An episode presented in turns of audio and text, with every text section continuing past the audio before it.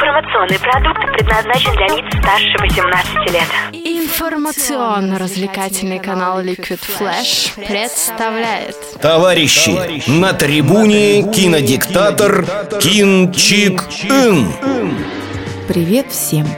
Сегодня я расскажу вам о фильме 2017 года «Последний богатырь» режиссера Дмитрия Дьяченко, которого все, наверное, знают по фильмам «О чем говорят мужчины» и День радио.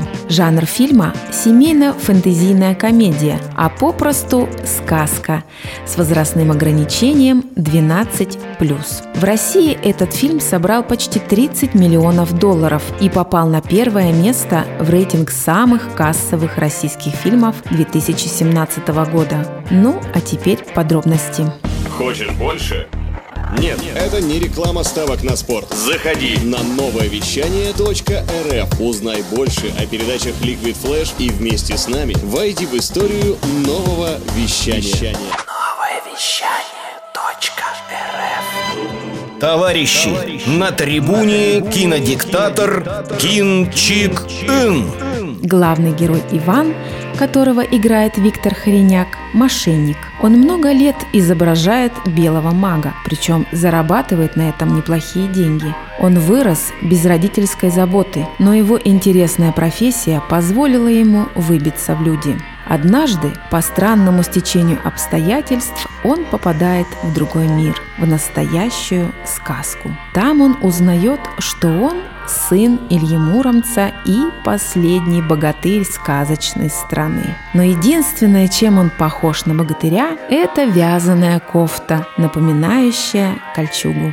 Если обратить внимание на обитателей сказочного мира, то в гриме совершенно невозможно узнать Елену Яковлеву, которая была Бабой-Ягой, а актеру Константину Лавроненко, сыгравшему Кощея, приходилось по три часа каждый день сидеть под руками гримера. Больше всех досталось Водяному. Он вообще был полностью создан при помощи компьютерной анимации. От актера Сергея Бурунова остался только голос. Ну и какая же сказка без красной девицы? Это дебютная роль в большом кино Милы Сивацкой, которая сыграла Василису хрупкую девушку, способную бесстрашно сражаться с огромными стражниками. Хочу обратить внимание на еще одного персонажа, который никак не вписывается в русскую сказку. Это чудо-юдо-великан. Нетипичное существо для славянского фольклора. Но, возможно, это была компенсация студии Диснея за необычный размер Змея Горыныча. Ребята из студии Дисней просто молодцы. Кстати, ни в одной русской сказке Баба Яга не превращается в молодую красотку. Сценарист фильма постарался. А если быть точной, то их было несколько. Это подтверждает старую русскую поговорку «Одна голова хорошо, а две лучше». В любой русской сказке обязательно должны быть знакомые нам с детства злодеи – Баба Яга и Кощей. Но в данном случае они вовсе не злодеи, а скорее жертвы местного самодержавия. Главный отрицательный персонаж в этом фильме – прекрасная волшебница, жена Добрыни Никитича, которую сыграла Екатерина Вилкова.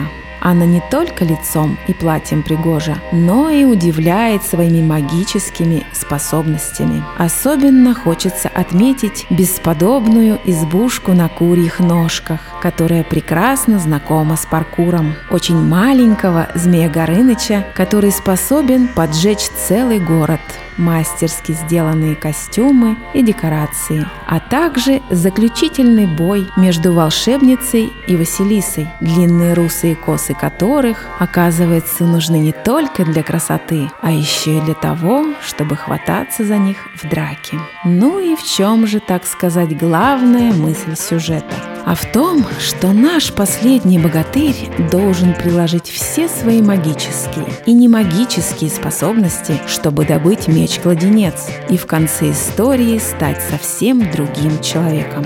Пройдя через испытания, Иван становится таким, каким он был глубоко в душе, смелым, добрым и отзывчивым сказочным богатырем. Сказка ложь, давней намек, добрым молодцам урок. На этом я завершаю свой рассказ и с полной уверенностью заявляю вам, что не зря этот фильм занял первое место в рейтинге самых кассовых российских фильмов 2017 года. Все на синему!